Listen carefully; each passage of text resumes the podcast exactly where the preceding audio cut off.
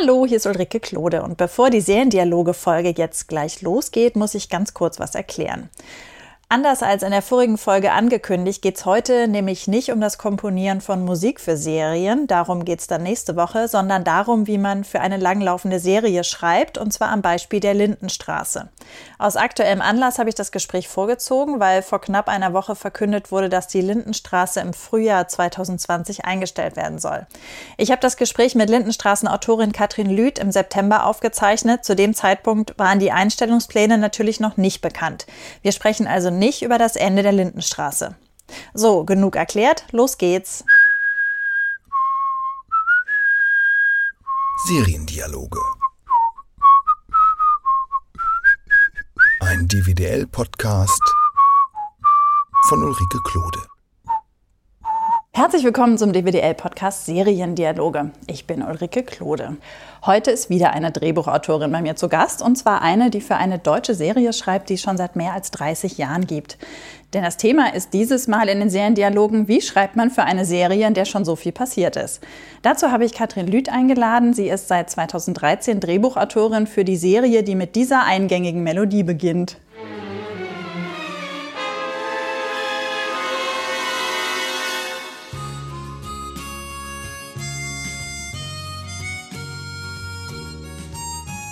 Klar, das ist die Lindenstraße. Und damit haben wir alle, ihr liebe Hörerinnen und Hörer und auch Katrin Lüth und ich, kollektiv jetzt denselben Ohrwurm. Für alle Kennerinnen und Kenner der Lindenstraße noch die Info. Die erste von Katrin Lüth geschriebene Folge war Folge Nummer 1474. Sie hieß Öl ins Feuer und lief am 30. März 2014. Hallo Katrin, ich freue mich, dass du hier bist. Ja, hallo, ich freue mich auch. Dann gleich die erste Frage. Bevor du bei der Lindenstraße angefangen hast, hast du da die Lindenstraße geguckt? Ähm, gelegentlich. Aber ich war keine treue Zuschauerin. Und gelegentlich heißt wie oft im Jahr, so geschätzt? Also ich glaube, da müsstest du mich eher über die Jahre hinweg fragen. Immer mal wieder eine Folge. Das Okay. heißt, ich musste viel nachholen, ja. Aber du kanntest natürlich grundsätzlich die Lindenstraße, als du angefangen hast. Ich kannte die Lindenstraße. Ähm, ich kannte auch den Geist der Lindenstraße. Aber ich glaube, es ist auch nicht notwendig, alles zu kennen, ne, ähm, um für, für die Lindenstraße zu schreiben. Ja, das ist, das ist ja genau das, worüber wir heute reden wollen. Wie viel man eigentlich wissen muss von einer Serie, die schon seit 30 Jahren existiert. Wie man trotzdem im Geist der Serie und im Geist der Charaktere schreiben kann. Wie hast du das gemacht, als du dann 2013 angefangen hast? Das ist jetzt ja auch schon fünf Jahre her. Hast du dich ähm, in die ganzen Charaktere am Anfang eingearbeitet oder wie lief das? Ähm, ich habe damals natürlich Folgen geschaut, sowohl die damals aktuellen auch, als auch ältere Folgen. Ähm, ich glaube, entscheidend war für mich, dass, äh, dass in den ersten Sitzungen, die wir haben, dass äh, Hans Geißendörfer da noch dabei war und da ich, dass ich so einfach sehr schnell verstanden habe, worum es denn geht in der Lindenstraße. Das ist das eine. Und das andere ist, dass man die Figuren verstehen muss. Und ähm, um die Figuren zu verstehen, muss man nicht eine Masse an Folgen sehen, sondern man, man muss ein Gefühl dafür entwickeln. Ne? Wo sind die positioniert im Ensemble? Was ist deren Fu Funktion? Ähm, was macht sie lebendig? Welche Seiten kann man gut bespielen? Und ähm, da wächst man hinein. Und das Schöne ist ja, dass wir immer diese Sitzungen haben. Ne? Und ich hatte eben das Glück, sowohl noch mit Hans Geißendörfer zu arbeiten, als auch mit Kollegen, die schon ganz lange dabei waren. Und da kriegt man ganz schnelles Feedback, wenn ne, einfach wie die Figuren funktionieren und auch wenn man mal übers Ziel hinausschießt oder wenn irgendwas überhaupt nicht passt zu einer Figur. Also Das heißt, als du ins Team gekommen bist, waren die anderen Kollegen schon lange dabei? Genau, das war eine ganz besondere Situation, weil ähm, ich war neu und die anderen waren mindestens zwölf Jahre dabei. Ui. Also ähm, genau, es war ein sehr eingespieltes Team. Ich glaube, der Autor, für den ich gekommen bin, der war nicht ganz so lange dabei, aber alle anderen ähm, genau haben schon lange für die für die Lindenstraße gearbeitet. Ähm, ja, waren sehr verwachsen mit der Lindenstraße. Und das hilft natürlich, wenn man als Neuling hineinkommt. Ja, klar. Und wie ist das Team jetzt aufgebaut? Ihr seid ja fünf Leute, wenn ich das richtig im Kopf habe. Ähm, es gibt da gerade Veränderungen. Wir sind jetzt mehr Leute. Mhm. Ähm, genau, inzwischen hat ja auch Hanna Geißendörfer übernommen, die Tochter von Hans Geißendörfer. Ähm, dadurch gab es viele Änderungen, aber über allem schwebt immer noch dieser Geist, so wie ich ja. es immer nenne. Und ich glaube, das ist ganz entscheidend für die Lindenstraße. Ne? Da dürfen Veränderungen ähm, passieren und, und neue Ansätze entwickelt werden und es dürfen auch neue Leute, es müssen neue Leute kommen. Ähm, aber ich glaube, die Lindenstraße muss sich selbst treu bleiben. So. Wie ist denn dieser Geist? Kannst du den so auf ein, zwei Sätze bringen? Das ist immer schwierig, sowas Großes zu reduzieren, ja, auf wenige, äh, wenige Sätze. Aber also ich glaube, es ist einmal so, es ist Mut. Da ist viel Mut dabei, da ist Mut zur Fantasie, Mut auch zur Provokation und letztendlich auch Mut zu guter Unterhaltung. Mhm. So. Und äh, der Mut bezieht sich auf die Geschichten oder auch auf die Charaktere, dass die Charaktere mutig sein sollen? Ähm, jetzt erstmal äh, auf die Geschichten. Mhm. Ja, also was wir erzählen und wie wir erzählen. Mhm.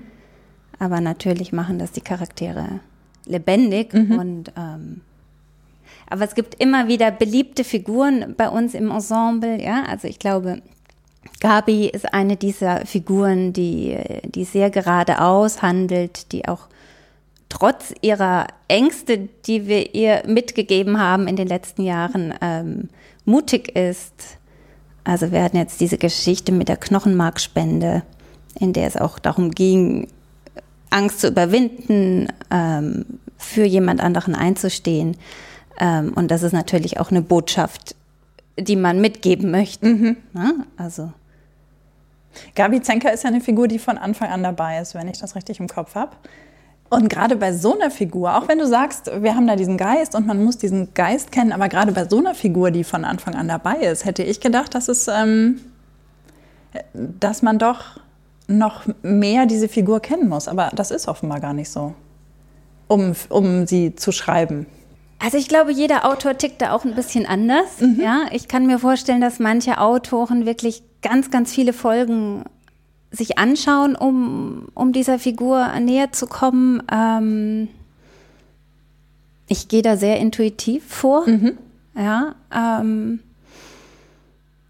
ich finde, man lernt die Figuren auch über Geschichten kennen, die mit ihnen erzählt werden. Mhm. Ja, es werden ja immer wieder dann Geschichten für einzelne Figuren entwickelt und wenn man sich da eine gute, spannende Geschichte anschaut, dann bekommt man auch ganz schnell dieses Gefühl für die mhm. Figur. Und dann, das ist natürlich dann was anderes, also das Gefühl für die Figur, das heißt, so zu schreiben, ähm, dass es, dass es passt, ja, also die Dialoge entsprechend zu formulieren, das ist das eine. Und das andere ist natürlich schon, man muss die Vorgeschichte kennen. Mhm. Also ich kann nichts dazu dichten oder ich muss berücksichtigen, was Gabi Zenker alles mhm. erlebt hat.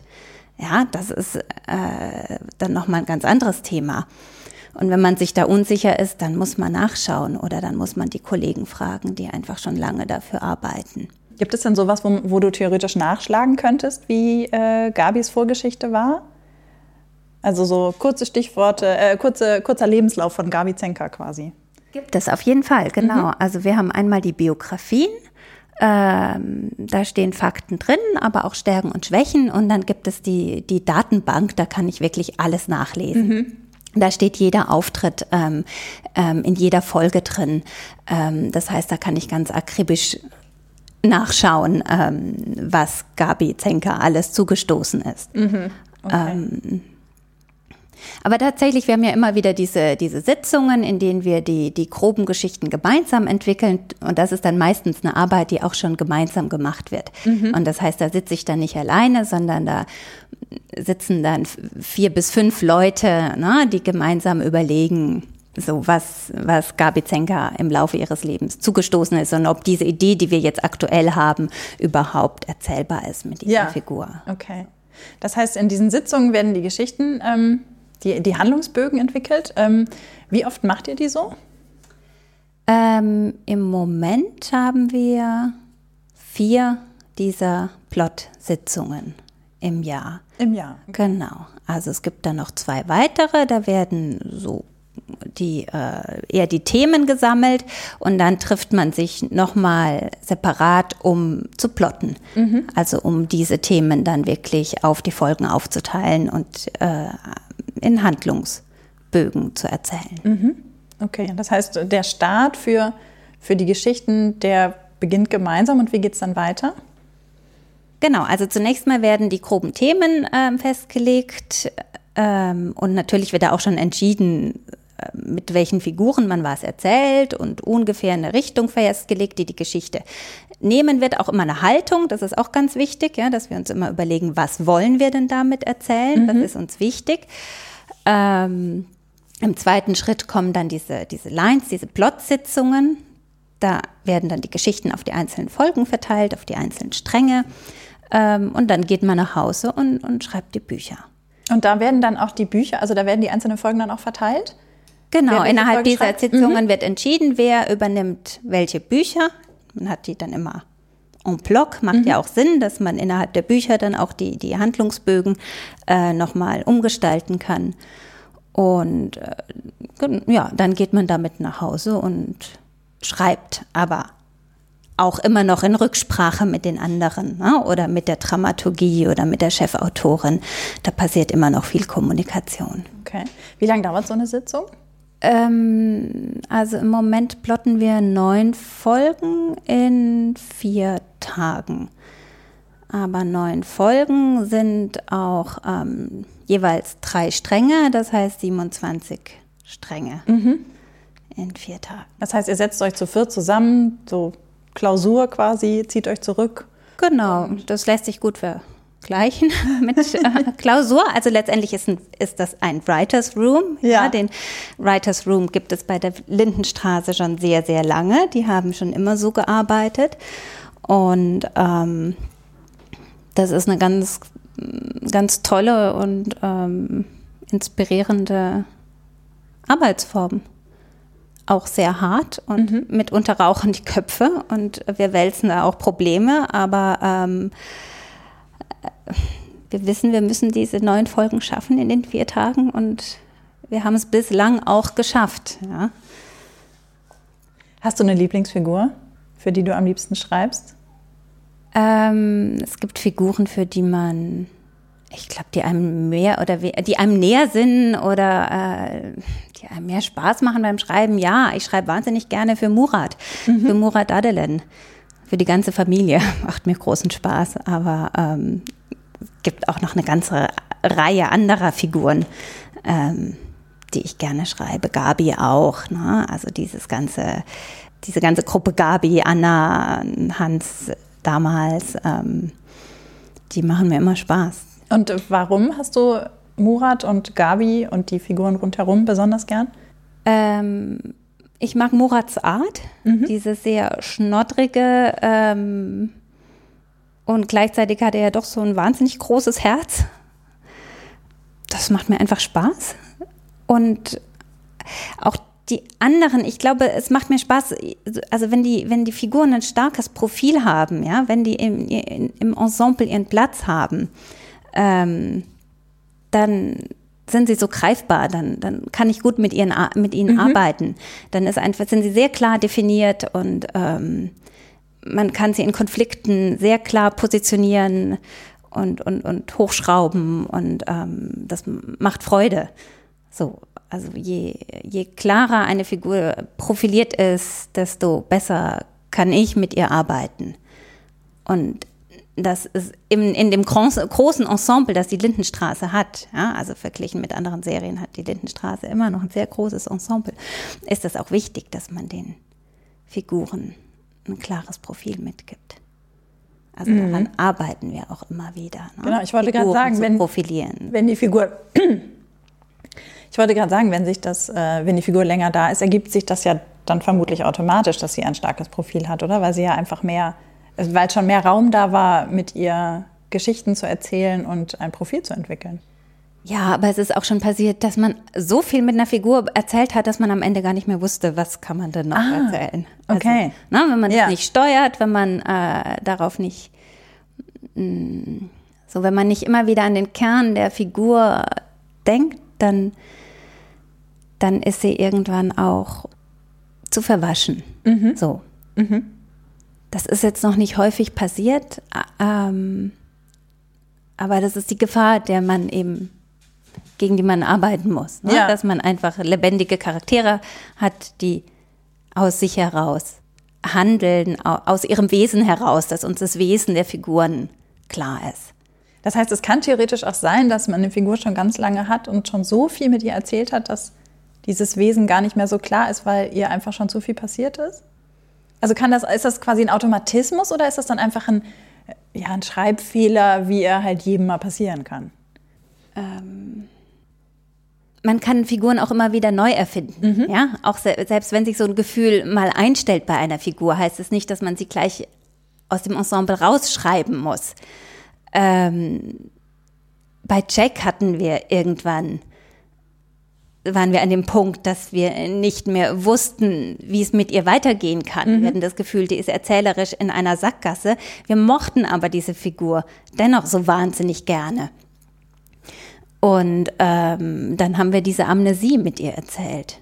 Ja, also das war so, letztendlich quasi. auch ein erzählerischer Kniff, diese Figur nochmal neu aufzustellen. Also ein ja, Reset die- der Figur quasi. Genau, ein ja. Reset, ja. Also ihr nochmal die Chance zu geben, neue Geschichten Mhm. zu erleben. Ähm, und gleichzeitig das zu retten, was wir an ihr mochten. Mhm. Ja, also dieses, dieses sehr autonome, das hat sie, hat sie immer noch. Das ist ja nicht zerstört durch diese ähm, Amnesie, die sie da erlitten hat, aber ihre Erinnerungen sind weg. Mhm. Okay. Das kann man ja jetzt, also so eine Amnesie kann man ja jetzt nicht so oft machen. Das wird ja dann irgendwann unglaubwürdig. Ähm, aber das ist natürlich ein interessanter Kniff. Auf die Idee war ich gar nicht gekommen. Das hat, erinnert mich jetzt gerade ein bisschen an Westworld. Was ja eine ganz andere Serie ist, aber wo die Roboter ja auch regelmäßig dann zurückgesetzt werden. Ähm, ja, aber daraus entspinnen sich ja dann ganz andere Geschichten als in der Lindenstraße, das ist ja klar. Aber das ist echt interessant. Ja. Ja, also manchmal arbeitet man auch mit Tricks. Aber muss ja auch sein. Also sonst würde es ja gar nicht funktionieren. Es macht auch Spaß, sowas, ja, Ja. muss man auch einfach mal sagen. Dass so ein Move ähm, erzählerisch auch mal Freude macht, aus, auszuprobieren. Ja, klar, das kann ich, das kann ich Ähm, gut verstehen. Als jetzt mit Ach und Krach sich äh, die nächste Geschichte da aus den Fingern zu saugen. So macht man Tabula Rasa und ähm, fängt von vorne an. War das eine schwierige Entscheidung? Mm, Ja. Ja, das war eine schwierige Entscheidung. Da sind auch viele andere Ideen vorausgegangen. Die ihr diskutiert habt oder Ähm, die wir ihr ausprobiert habt? diskutiert, nein, die wir diskutiert haben. Ähm, die alle große Eingriffe gewesen wären in, in, in die Figur. ähm, man, man liebt ja die Figuren, Figuren dennoch, ne? Und manchmal tut es auch weh, ihnen dann ähm, sowas anzutun.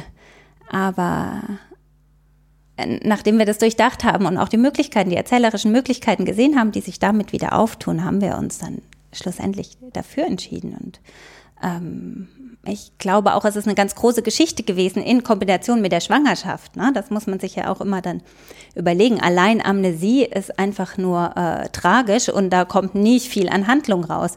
Aber dadurch, dass sie gleichzeitig schwanger war und dann nicht wusste, wer der Vater ist, das heißt, vergessen hatte, wer als Erzeuger in, in Betracht kommt, äh, da konnte man dann wieder viel Erzählpotenzial daraus ziehen. Oh, wow, ja. Okay.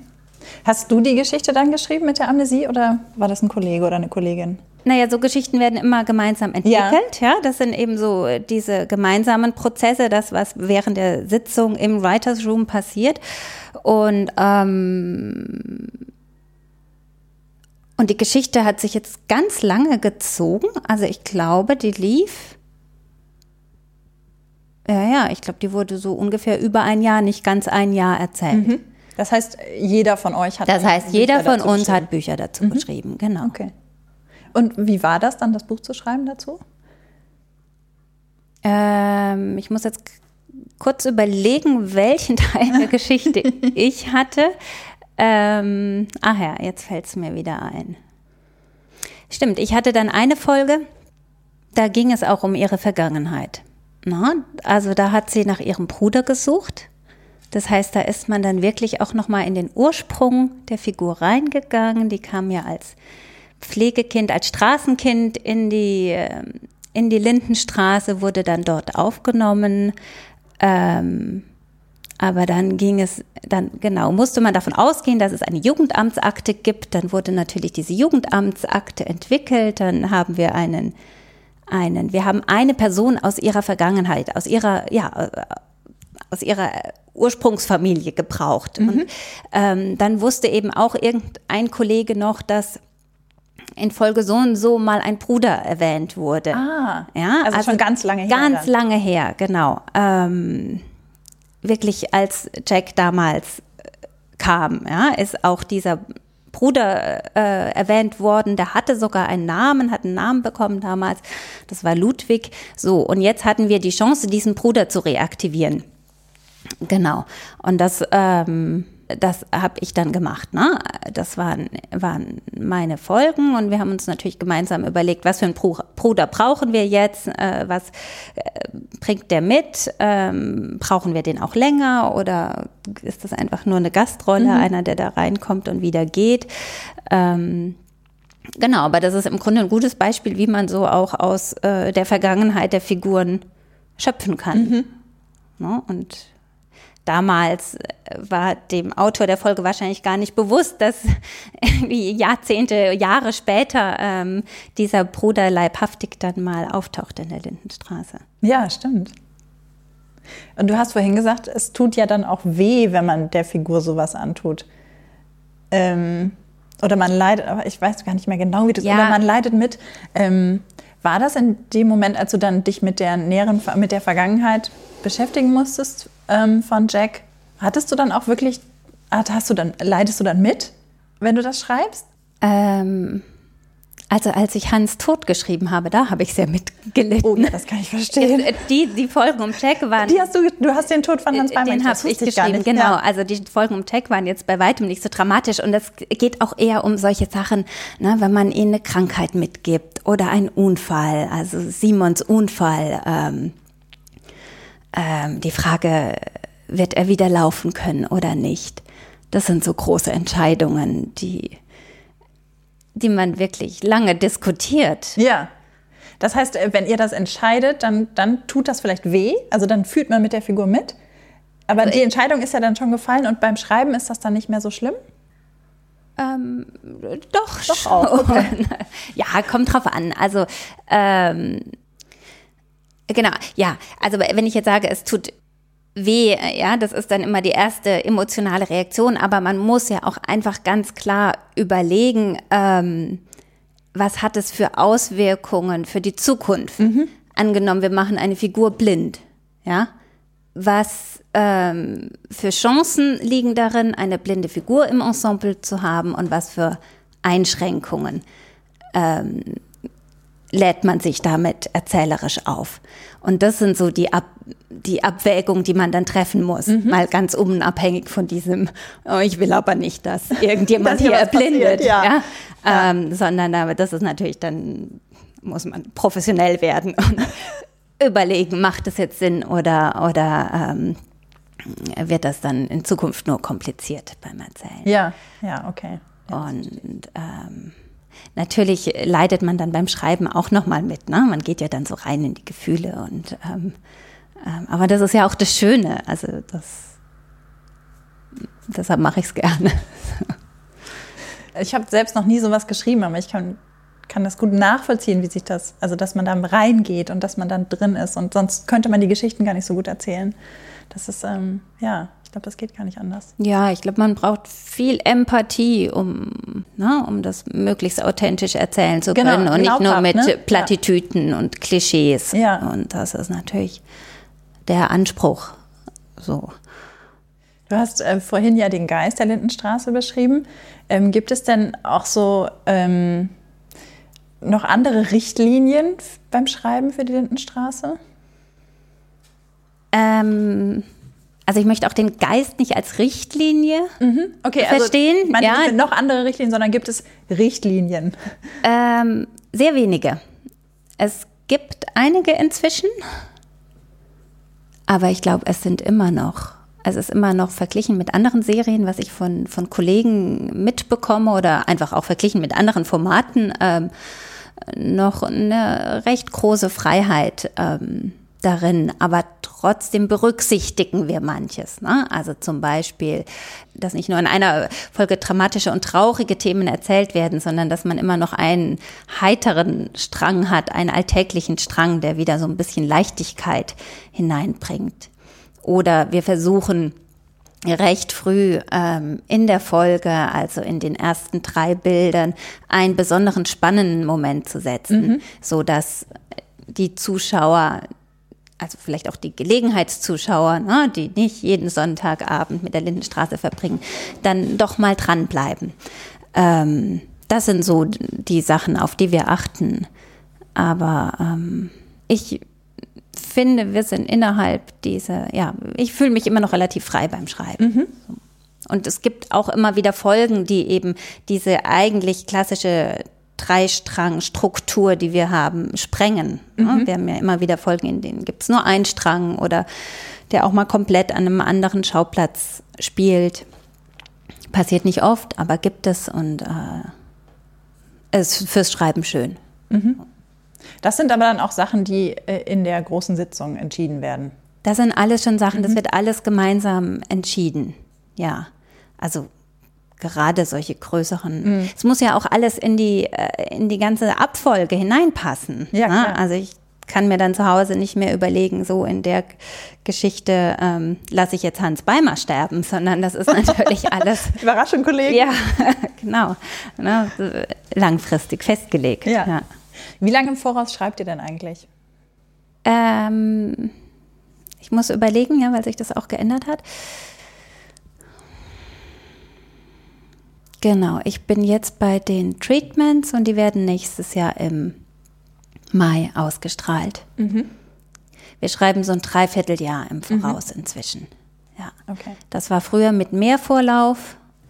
Inzwischen haben wir gemerkt, dass, dass es sinnvoller ist, möglichst dicht an der Ausstrahlung auch zu schreiben, weil so viel passiert in dieser Welt und die Lindenstraße ja auch immer so ein bisschen die aktuellen ne, Themen aufgreifen möchte. Und je dichter man da mit Schreiben und Entwickeln und Ausstrahlung, je dichter das zusammenliegt, umso aktueller ähm, kann man sein. Also es war mit einer der Gründe, warum das umgestellt wurde. Äh, Ein Dreivierteljahr ist ja dann trotzdem noch äh, relativ lang. Also die Da- aktuellen Entwicklungen. Genau, also das gibt ja immer schwierig. diese sogenannten Aktualisierungen. Ne? Ah, Das okay. wird dann wirklich in der, in der Woche vor der Ausstrahlung gedreht. Aber ich meinte jetzt eher so gesellschaftliche Mhm. Themen, Tendenzen, die man aufgreifen möchte, über die gerade gesprochen werden oder von denen man annimmt, dass sie wichtiger werden. Ähm, das ist ja schon was, was wir immer versuchen, mit in die Serie ähm, zu integrieren. Und uns ist es mit, dem Flücht, mit der Flüchtlingsproblematik passiert. Ne? Da hatte ja im Grunde auch niemand damit rechnen können, dass das Thema auf einmal so groß und so präsent wird 2015. Und äh, da waren wir mit unserem, äh, mit unseren Geschichten tatsächlich dann etwas zu spät. Das ist aber doch, glaube ich, auch schwierig, oder? Dieses, äh, also muss man dann Gespür für entwickeln? Da muss man Gespür haben, aber mit so einem Gespür kann man natürlich immer total daneben liegen. Aber das war jetzt auch ein sehr ähm, konkretes Thema. Äh, anders ist, mit so, ist es mit so einem Thema wie Transgender zum Beispiel. Na, das taucht auf, wird langsam präsenter, wir können es aufgreifen. Ähm, ich habe das Gefühl, das ist jetzt in der letzten Zeit nicht durch uns, aber allgemein wird immer mehr darüber gesprochen und ähm, das ist der Anspruch, dass man einfach so Dinge mit aufgreift, eine Haltung dazu bezieht und ähm, an so gesellschaftlichen Themen ähm, dran ist und sich positioniert. Du hast vorhin mal gesagt, ähm, als du angefangen hast, war das gleich die erste Sitzung, da war dann äh, Hans Geißendörfer auch dabei und mittlerweile sei er nicht mehr dabei.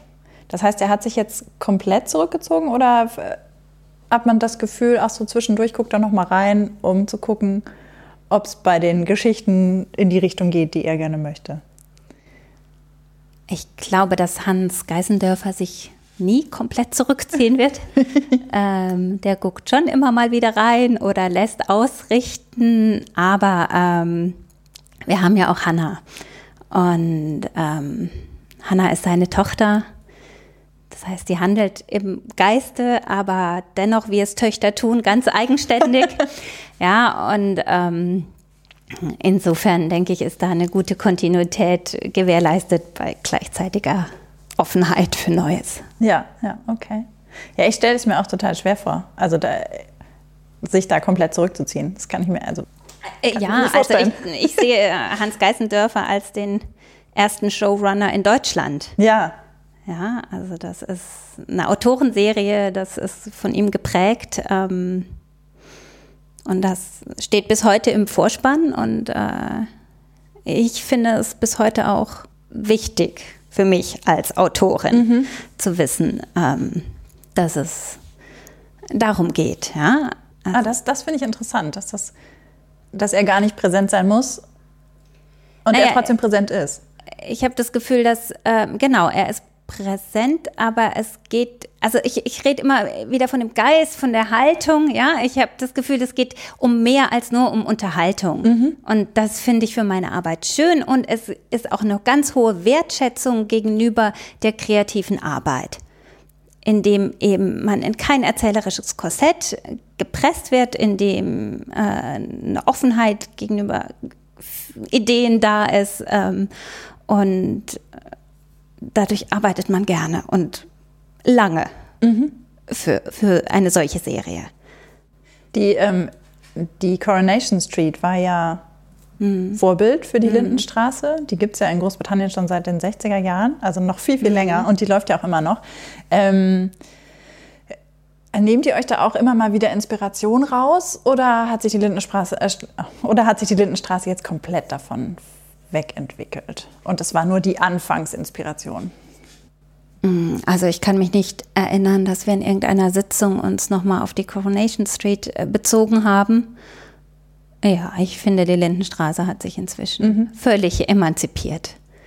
Man sucht natürlich nach Inspirationen, ja, aber das können ganz diverse Serien sein. Manchmal sind es auch Bücher, Filme. Aber ich glaube, die Coronation Street ist es nicht mehr.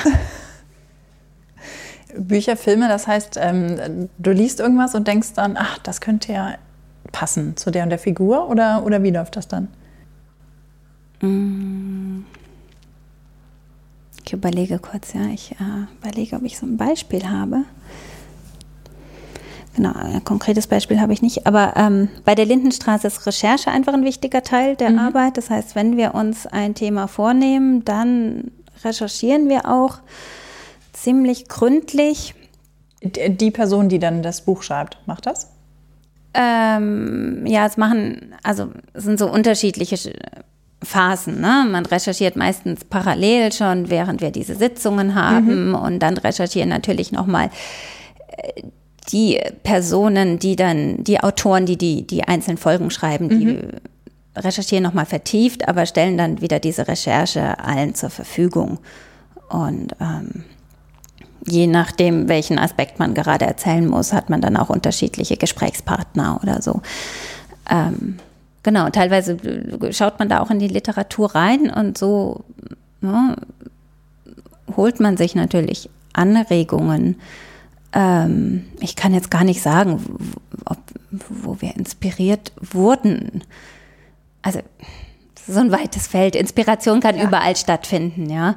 Ähm, es ist eher so, dass wir uns für ein Thema entscheiden, uns dann informieren, was gibt es dazu und dann erkennen, wow, derjenige hat das aber toll gemacht. Ähm, so, mhm.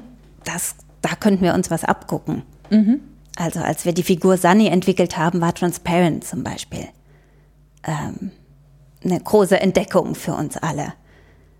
Und da haben wir uns teilweise dann auch ähm, Sachen abgeschaut. Ja. ja. War das, ich überlege jetzt gerade, war das muss ja dann ungefähr tatsächlich im ersten Jahr von Transparent gewesen sein, ne? Wenn das so mit dem Vorlauf, den ihr habt. Also ihr habt quasi die erste Staffel Transparent gesehen und ähm, habt gedacht, okay, das passt zu der, oder da können wir uns was nehmen für die Transgender-Figur, die wir entwickeln wollen. Ähm, also erstmal hat man so ein allgemeines Interesse, mhm. ne? wie wird so eine Figur in einer Serie erzählt. Und ähm, ich kann jetzt aber auch nicht, also es ist nicht so, dass wir da uns bedient haben, aber zum Beispiel fanden wir die Entscheidung von Moira, Mappa heißt sie, glaube ich. Ja, Mappa ist Mappa, so sagen also, ihre, so sagen ihre äh, Töchter zu ihr. Genau, genau. Moira ist aber Ja, Moira ist ihr Name. Moira, ja. genau, Moira. Ähm, genau. Sie entscheidet sich ja irgendwann sehr konsequent gegen Hormone, gegen ähm, Korsetts, ja, gegen ein spezielles Bild von Weiblichkeit und ähm, ähnlich haben wir das bei Sunny erzählt. Mhm. Denn natürlich steht man auch vor der Schwierigkeit, dass der Schauspieler keine Hormone nehmen wird und äh, seinen Körper nicht zu dem Körper einer Frau mhm. äh, verändern wird. Ähm, und deshalb war das so ein ganz starker, ein starker Bogen für uns zu sagen, ähm, ich stehe zu mir, wie ich bin als Individuum, wie ich bin mit meiner weiblichen Identität und das ist das, wie ich leben möchte und ich muss nicht irgendwelchen normativen Bildern entsprechen. Mhm. Na, und so hat unsere Sunny dann einen ähnlichen Weg genommen wie, wie Mora in Transparent. Mhm. Okay. Ähm, also du äh, noch mal ganz kurz zu eurem Arbeitsprozess. Wir springen jetzt immer wieder zurück. Ähm, also die Bücher werden, ja, das hast du ja schon gesagt, ähm, alleine geschrieben, aber immer mal wieder in äh, Absprache mit den anderen Autoren und Autorinnen und auch mit der Chefautorin. Ähm, und am Ende, wer nimmt dann das Buch ab? Es gibt dann immer die Regiebesprechung. Ähm, in der Regiebesprechung ist natürlich der Regisseur dabei, auch nochmal die Dramaturgie und ähm, gemeinsam werden dann die letzten Änderungen beschlossen. Und ich arbeite die ein und dann wird das Buch abgenommen. Also natürlich von der Redaktion mhm. dann auch ja. noch, ne? Aber es ist nicht mehr so, dass, also ich, bei manchen Soaps schreibt ja dann der Head-Autor die letzte Fassung, manchmal ist es auch der Regisseur und bei uns, ähm, wir können als Autoren bis zur Regiefassung schreiben und ja, das ist mir auch wichtig. Und geht zum Schluss noch mal jemand drüber, der guckt, ob das wirklich alles stimmen kann mit der Entwicklung der Figur, ob da irgendwelche Sätze fallen, die sie so nicht gesagt haben kann, weil sie vielleicht kein Drilling ist oder sowas. Also das ist jetzt natürlich plakativ, aber ähm ja, solche Sachen passieren natürlich immer wieder. Das passiert oft bei Summen. Ja, der eine redet von 20.000 und es waren aber dann tatsächlich 30.000. Ah, okay. Ja, also solche, sowas ist natürlich, inzwischen bin ich da auch sensibel, wenn es um solche Fakten geht und frag nach, aber trotzdem passiert es immer wieder. Aber ich glaube, da haben alle eine Sensibilität entdeckt. Das heißt, oft fällt sowas schon im Entwicklungsprozess okay. auf. Und es gibt wirklich viele Personen, die die Bücher lesen und ähm, dazu gehören auch einige, die schon lange für die Lindenstraße arbeiten und die dann super Blick dafür haben. Also es ist, es braucht die so eine Kontrollrunde am Ende nicht mehr, weil mhm. ja da im ganzen Prozess auf sowas geachtet wird. Ähm, passiert aber trotzdem immer mal wieder, ne, dass sowas durchgeht. Ja, ich habe jetzt leider kein Beispiel. Ist, ist nicht schlimm, ist nicht schlimm. Die Lindenstraße hat ja eine sehr große Fangemeinde. Und das sind ja auch viele Leute, die von Anfang an gucken und die vielleicht äh, noch ein besseres Figurengedächtnis haben oder noch besser auf dem, auf dem Schirm haben, was der Figur passiert ist, irgendwann mal vor 20 Jahren. Ähm, kommt es vor, dass äh, dann Reaktionen von äh, Zuschauern kommen? Die dann sagen, aber das geht doch so nicht, das kann doch so nicht passiert sein. Mhm, das gibt es. Auf jeden Fall. Also ganz schlimm, großer Fauxpas ist beispielsweise, wenn man einen Hochzeitstag vergisst. Hm. Ich, also mich rührt das auch immer, ja. ja. wenn so ein Feedback kommt, ich nehme an, dass manche Menschen das tatsächlich in ihrem Kalender eingetragen haben. Ne? Wer wann Hochzeitstag hat in der Lindenstraße, wer wann Geburtstag hat. Ähm, das ist für viele wichtig. Ja. Und das heißt, äh, das heißt, die Leute erwarten dann, selbst wenn jetzt die Person in der Folge keinen Handlungsstrang hat, ähm, dass der Hochzeitstag thematisiert wird? Ich glaube, sie fänden das schön, ja. Okay. In irgendeiner Form. Ja. ja. Und wenn der Postbote ein, ein Kärtchen bringt oder ähnliches. Wir versuchen das zu machen. Mhm. Aber natürlich, wenn die Figuren wirklich nicht in der Folge auftauchen, dann geht es eben nicht. Ja. ja. Aber Geburtstage versuchen wir zu berücksichtigen. Aber die Lindenstraße spielt ja normalerweise auch an diesem einen Donnerstag. Mhm. Wenn der Geburtstag jetzt am Montag war, dann bespielt man den meistens auch nicht oder man erwähnt ihn vielleicht. Ne? Ja, oder Aber jemand gratuliert nachträglich oder so. Sowas ja. macht man mhm. dann zum Beispiel, genau. Aber das sind schon diese, das ist, glaube ich, das, was so eine Serie zum Kosmos macht für viele Zuschauer, was, was für viele wichtig ist, ne? dass man eben so diese biografischen Daten, die jedes Leben hat, die biografischen Ereignisse auch, auch mitnimmt. Ja. Habt ihr denn die Geburtstage und die Hochzeitstage und so, also die wichtigen Ereignisse, die jedes Jahr wiederkommen, habt ihr die in einem extra Kalender drin, damit ihr die dann eben auch bespielen könnt? Ja, ja, die sind alle festgehalten, die sehen wir immer. Mhm. Wird immer schön vorbereitet. Wir haben praktisch das Datum der Folge und unten drunter steht dann, was alles passiert ist in der Woche, wer Geburtstag hatte, äh, auch Todestage. Ne? Mhm. Ähm, dann auch die Ereignisse, die aktuellen Ereignisse, ob gerade WM ist oder Sommerferien mhm. in Bayern, das ist ja alles, ähm, muss alles berücksichtigt werden. Ach so, das heißt sowohl die fiktiven die Vergangenheitsereignisse genau, als, als, auch die ah. als aktuelle. Ja. Ah. Das ist ja auch, ja, es ist total naheliegend, das einfach in den Kalender einzutragen und das dann immer als Vorlage zu haben, ja. Ja, also ja. Ne, man will es ja auch als äh, genau, als Kosmos erzählen. Und dazu gehören auch solche Sachen. Ja, das stimmt. Ich, hab, also ich hatte vorhin noch mal eine Frage zu dem Mut. Ich überlege jetzt gerade noch, die ist mir zwischendurch jetzt verloren gegangen. Weil du ja gesagt hattest, der, der Geist ist viel Mut. Also Mut haben, ähm, mhm. äh, Geschichten, bestimmte Geschichten zu erzählen, Mut auch eine Haltung zu haben und mhm. solche Sachen. Ähm, musst du, jetzt glaube ich, fällt mir die Frage wieder ein, wenn du dich hinsetzt und jetzt anfängst, das Buch zu schreiben, ähm, musst du dich dann quasi nochmal da reinversetzen in diesen Geist oder geht das automatisch? Das geht jetzt ziemlich automatisch. Und vor allen Dingen ist es ja auch schon in den Geschichten angelegt. Mhm. Ja? Ähm, ja, ich denke jetzt gerade wieder an Sunny, an die Transgender-Geschichte. Ähm, da wurde von Anfang an ja schon, wir haben gemeinsam festgelegt, wohin die Reise der Figur geht. Und wir haben auch irgendwann in den Sitzungen beschlossen, es wäre ganz toll, wenn wir da mal mit echten Transfrauen sprechen mhm. können. Mhm. Ja?